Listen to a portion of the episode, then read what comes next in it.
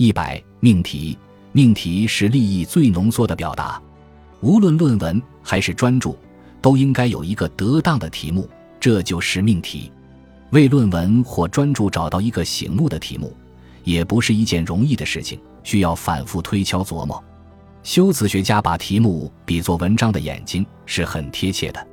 题目过于平庸，就好像眼睛没有光泽，不会有吸引力。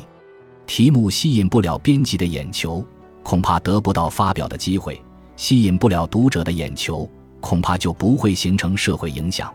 举个简单的例子。假如一篇文章的题目是《论蛤蟆四条腿》，这篇文章谁也不会去读，因为那是常识，谁也不会觉得有论的必要。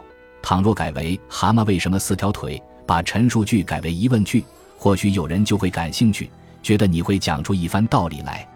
学术论著的命题原则讲究消极的修辞方式，题目要求简洁明了、富有创意、富有吸引力，但不能过度花哨。学术论著的命题原则与文学作品不同，后者讲究积极修辞。学术论著的题目通常是短句，不用单词，不用模糊性吸引读者；文学作品可以用单词，可以用模糊性吸引读者。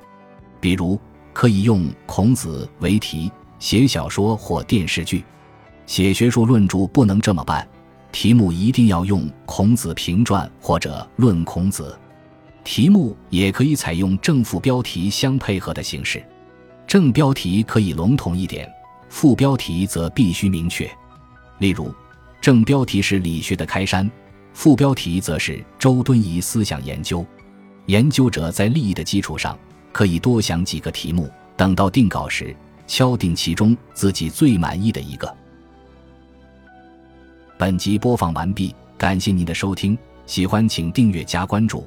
主页有更多精彩内容。